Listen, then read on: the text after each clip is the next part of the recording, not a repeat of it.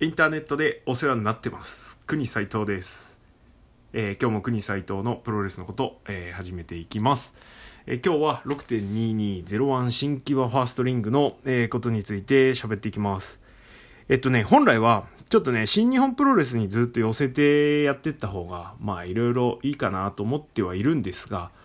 直近であのー観戦が決まってる大会があるんでやっぱりそれは触れないとなと。やっぱりね、一番忠誠心があるのはゼロワンなんで、団体としてはね。えー、今日はその話をしていきます。えっ、と、今日のゼロワンは、えー、火祭り、えーの公式戦が、えーあります。えー新日本プロレスいう G1 クライマックス、シングルリーグですね。えーです。あと、例年、あと G1 前までやって、あ G1 途中までやる時もあるか。えー夏盛り上がってですねで G1 がちょっと盛り下がるみたいな感じだったんですけどもここ数年は新日本プロレスもだいぶいろんなことをやりだして面白くなってたんで、えーどっこいどっこいかなと自分の中では思ってますが、えー今年は、えーの火祭りはえーっとデスマッチファイターの武田正史それから大日本プロレスのジュニアの選手である青木優也、えーあとは他団体だとまあ、ひとまずそんなもんですかね。あとはゼロワンの所属選手が、えー中心の、えー、火祭り、あ、宮本優子とかいますね。忘れちゃった。ゼロワンの選手みたいになってるんで、もうレギュラーみたいなんで、あれなんですけど、えっ、と、そんな感じで、えっ、と、シングルリーグがあります。えー今日はぶっちゃけ火祭りの公式戦の、えーカードは弱い。非常に弱い。えーと思ってます、個人的には。楽しみな選手はやっぱり田中将人、えー日野裕二、佐藤浩平、クリス・バイスあたりなんですけれども、えーその辺の選手は、えーっと田中将人がスーパータイガー、えー日野裕二は一応女子レスラーのアスカ。それから佐藤浩平とクリス・バイスは多分アンダーでタッグマッチかなんかだったと思います。いずれにしてもあのいい試合をしてくれるのは間違いないと思うんですがちょっとカードとしては、えー弱めかなというふうに思ってます。でこの日はね、えー、とビッグカードとしてはえっ、と順番がちょっとねゼロはあんまり試合カード見てからいかないんであれなんですけどえー、多分セミ前にえーどっちだっけなこれ見ながらいけんのかなセミ前におそらく、えっ、と、宮本優子と将軍岡本の試合があります。まあ、去年の優勝してる、えー宮本優子と、まあ、この人もね、ほんと01見に行かないと見れないような人なんですけども、えー元大相撲出身の将軍岡本、本当に素晴らしいファイターだと思ってますが、えーこの2人の試合があります。それから、えーその次、セミファイナルで、えー、01の新人選手である岩崎とわと、えー武田正史が、えー戦うということで、この岩崎とわって選手は01の多分まだキャリアが2年に満たないぐらいの選手なんですけれども、えー身長も高く、体もでかくして、当たりが強い、01らしいファイターなので、えーすごく期待してる選手なんですが、この選手が、えー東京での開幕、実質開幕みたいなもんなんですが、で、えっ、と、武田と当たると。すでに佐藤浩平と開幕戦で当たってて、岩崎選手は、あ岩崎は、あの、ぶっ飛ばされちゃってるんですけれども、ちょっとここでね、あの、他団体のモンス相手に、あの、意地を見せてほしいなと。セミファイナルって試合順見ても、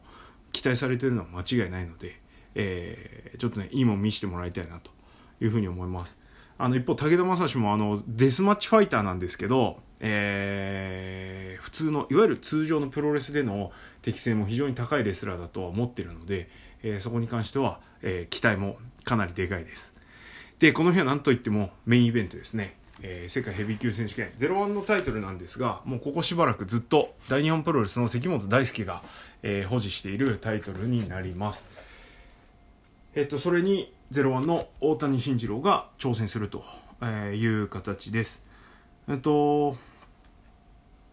まあ、大谷慎次郎は言うまでもなく、あの新日本プロレスの、えージュニアで一時代を築いた選手、一時代っつってもね、あのベスト・オブ・スーパージュニア取ってないんですけど、えー素晴らしい選手です。えっと、今のプロレスラー、今バリバリで活躍してるプロレスラーたちにものすごくえいろ大きな影響をもたらした選手で、えっと、AJ スタイルズなんかもシュープロのインタビューで、えー大谷の試合一番見てたと、えー一番尊敬してるレスラーだとかって言ったりとか、えー、いぶしなんかも、うんといぶしがよくあるあのフルネルソンとかハーフネルソン切られてからの高速ジャーマン。あれなんかももろ大谷のオリジンの技ですね、えーと、大谷のフィニッシュホールドがドラゴンスープレックスだったんですけどそれ切られて切られた瞬間に超高速のジャーマンに行くっていう。あのムーブはねもう本当誰がやっても廃れないんですけど最近ヨウもやりだしてるんですけどちっと遅えなと。スピード感がまだまだ足りない。今第3世代と呼ばれる世代に新日本だとくくられるんですけどその世代の大谷がやるのよりも陽がまだまだ遅いんで本当そこはちょっと頑張ってほしいなと思うところだったりします。で、えー、まあそんな大谷慎次郎が、えー、ずっとね、あのー、ここ何年かはジュニア01のジュニアにステップダウンして降りて、えー、戦っていてでしかもねもう若手に、まあ、道を譲るじゃないですけど少しね一歩引いた形でずっと試合をしていてあの要所要所出てくるんですけれどもあの、まあ、ほぼほぼ勝ちは拾わない、うん、あの踏み台になってるという状況で、まあ、それもおそらく自分で選んだ道だとは思うんですが01のために。あのここは一丁ですね、えー、頑張ってもらって、えー、関本大輔からベルトを取り戻してほしいと思ってます。関本からベルトを取るっていうことがもうものすごく至難の技なのでえー、じゃあ誰が取んのってなった時に今の01で考えるとやっぱり佐藤浩平か日野裕二かっていうところになるんですけれども、えー、引き分けちゃったりねうまくベルトが取れなかったりしてるので、えー、ここ一丁ですね大谷慎次郎にベルトを取り返してもらってで火祭りの最終戦ですねに、えー、大谷慎次郎は高岩達人同じく日本プロレスのジュニア出身の選手なんですけれどもと組んで、えー、重心サンダーライガーと、えー、ザ・グレート・サスケっていう2人と対戦します。ライガーの引退ロードの一つとして、えー、01に来てくれるライガーが来てくれるということで、まあ、おまけにしてはサスケとしもでかすぎるんですけれども、えー、そういう試合が組まれてるのでそこをね万全の体制で迎えるためにもぜひともあの大谷にはベルトを取ってほしいし火祭り優勝者を01のファイターが迎えるっていうのがちょっと見たいかなと。火祭り優勝した人が関本に挑戦してベルトを取るっていうのもうん、ストーリーとしてはすごくいいとは思うんですがやっぱね今年の火祭りはさっき言った岩崎とはにものすごく期待をしたいので、えー、この選手が優勝するんじゃないかと思って見てるときっと楽しく見れそうな気がしてるんで、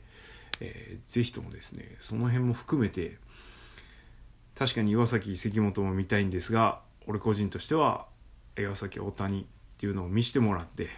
えー、0-1とは何ぞやっていう試合をしてもらっていたいなというふうに思ってます。はい。えー、まあそんな感じで今日は、あの、気合を入れて、01の観戦に行っていきたいと思います。気合じゃないな、気持ちだな。はい。です。えっ、ー、と、この様子はリポートするのかしないのか、ちょっとまだ決めかねているんですが、